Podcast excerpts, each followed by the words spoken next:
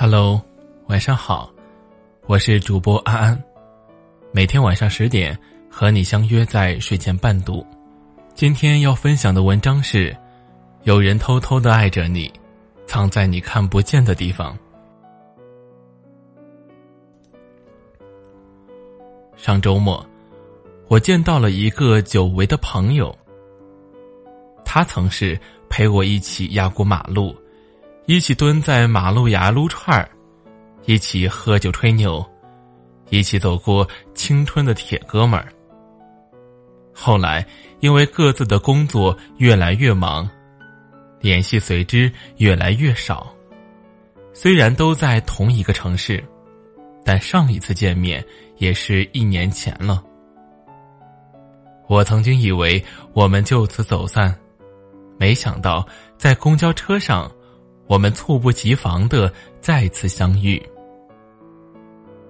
我打算去书店，而他打算独自去看电影。因为都不赶时间，我们就在附近的一家连锁快餐店吃了顿饭。我点了一碗牛肉面，他点了一份套餐。点完，他习惯性的跟服务员说：“面不要放香菜。”不要放辣椒，他不能吃辣。接着很自然的把我带到离暖气最近的位置，说：“我们就坐这儿吧。”我知道，他向来不怕冷，而我一到冬天就把自己裹得像个粽子，还依然是手脚冰凉的。我正惊诧于他这一系列习惯性的动作。他像读懂了我的表情一样，笑着道：“嗨，这么多年早就习惯了。”那一瞬间，我觉得我们又回到了几年前，我们都没变。那顿饭，我们都吃得很开心。我说的暗语，他都能懂；他说的段子。我都能接得天衣无缝。那些将你的习惯都铭记于心的人，无论何时再相遇的时候，你都能感觉到如春风拂面的温暖吧。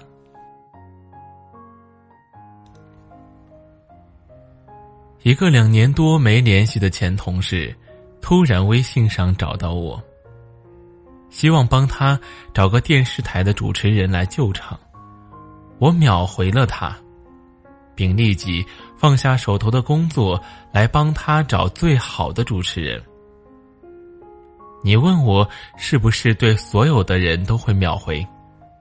我说，并不是。在零下九度的大雪天，我们曾一起扛着摄像机。在马路上做街菜，在熙攘的大排档摊点，我们曾经一起喝着啤酒，吐槽着对上司的不满。在凌晨的办公大楼里，我们曾一起加班讨论着选题、策划和稿件。我们是曾一起扛过枪的朋友。一起见证过彼此的青春和梦想的人。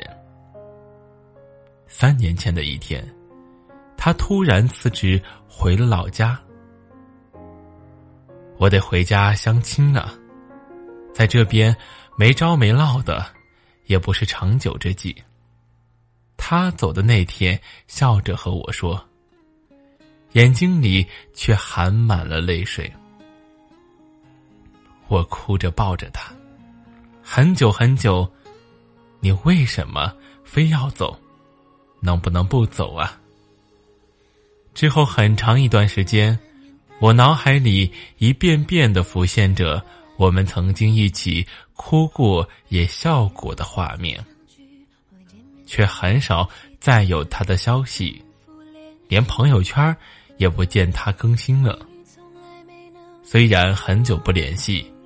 但我们都知道，如果对方有难，自己一定会第一时间冲上前的。朋友有一次在家和公婆发生矛盾，结果老公也站在他的对立面，全家人的矛头都指向了他。满怀委屈的他夺门而出。晚上十一点，他一个人在马路上边走边哭。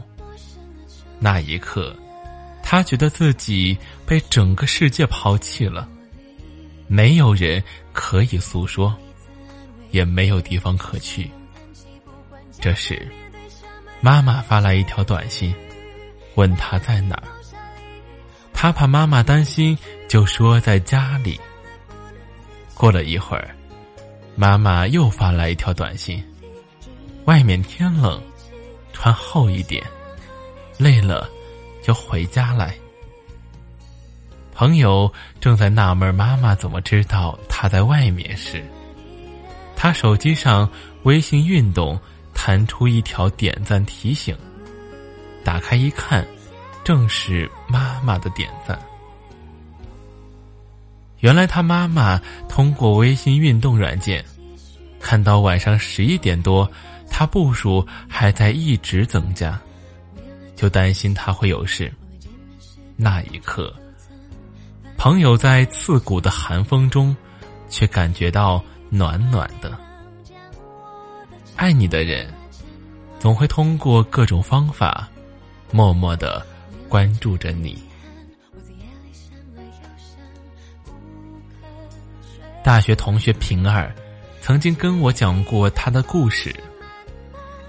刚上初中时，他父亲患癌症去世，生前父亲为了治病，欠下了巨债。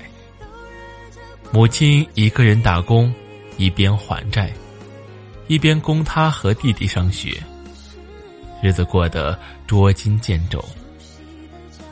那时候。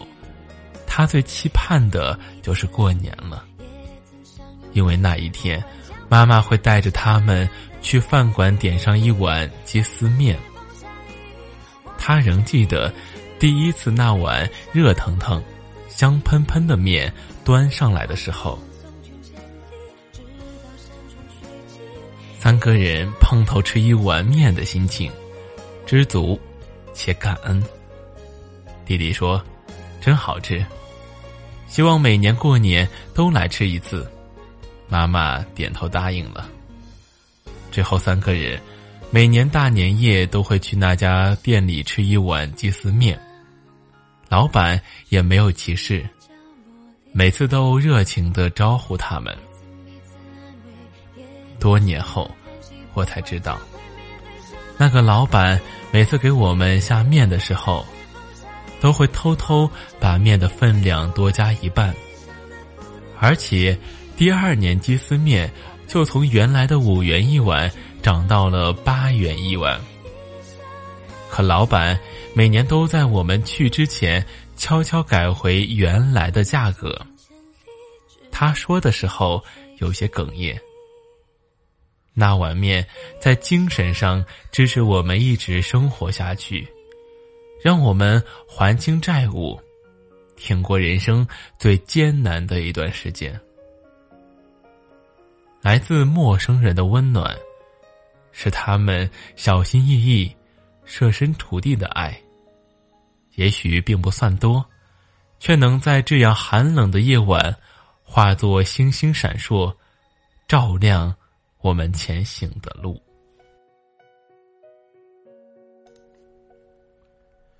前几天是同事雷子生日。当天他收到了一件无名来源的快递，打开一看，是他心仪已久的游戏手办。前不久，他还跟老婆说想买这款特别纪念款的手办，可他老婆觉得花一两百块钱买一个摆设不实在。他看了又看，如鲠在喉。这下，好像被人清空了购物车的感觉。雷子乐得一整天合不拢嘴。问他是谁送的，他总是偷乐不说话。经我们强行拷问，他最终才招供，正是老婆送他的生日礼物。雷子说：“虽然平时吵吵闹闹挺烦人的，但现在要让我重新选择，我还是会选他做我的老婆。”这是我听过最美的情话。真正爱你的人，是愿意为你做一些违背自己意愿的事情，只要你喜欢啊。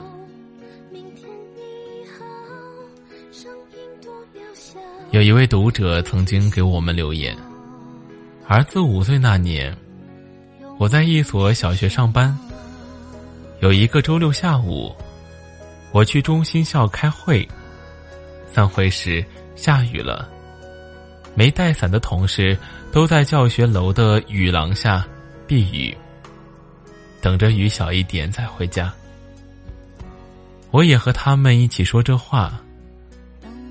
忽然，一个眼尖的同事指着校外的林带对我说：“看，那不是你儿子吗？”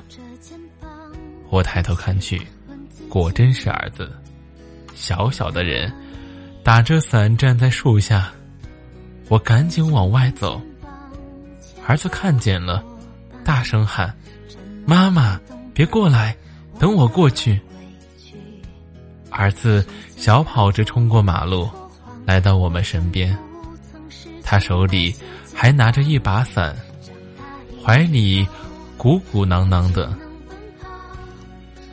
跑到我跟前。一边给我递伞，一边解开衣扣，从怀里掏出一件春秋衫给我。同事们都夸儿子懂事，我的泪水一下涌出了眼眶。当时，儿子刚上幼儿园大班啊。那天午饭时，他听到了我说今天下午要在离家不远的中心校开会。看到下雨，那个小小的人就知道给我送伞了。这，就是我的孩子。吵闹不听话时像个小恶魔，却总是出乎我们意料的表达着对我们的爱。很多时候，我们用成年人的思维来看孩子的世界，却往往低估了。孩子对我们不假思索的爱。如今，人们都自顾不暇，小心翼翼的活着。曾经的朝夕相处，早已渐行渐远。我们以为没有人在乎我们的感受，在意我们的处境，却不知，我们只是把爱藏了起来。却又在某个不经意的时刻流露着。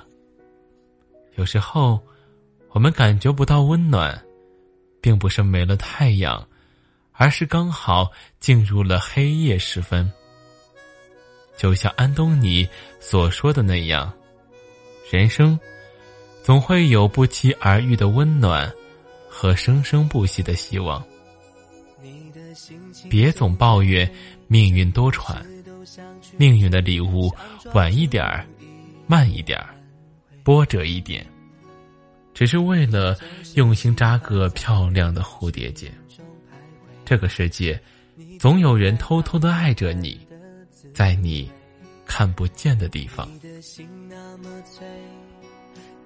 如果你喜欢我的声音，喜欢我们的文章，在文末帮我们点赞哦。如果想听到更多安安的作品，可以关注我的微信公众号“如你一般的全世界”和微博“如你一般的全世界”。谢谢你们的关注，晚安，好梦。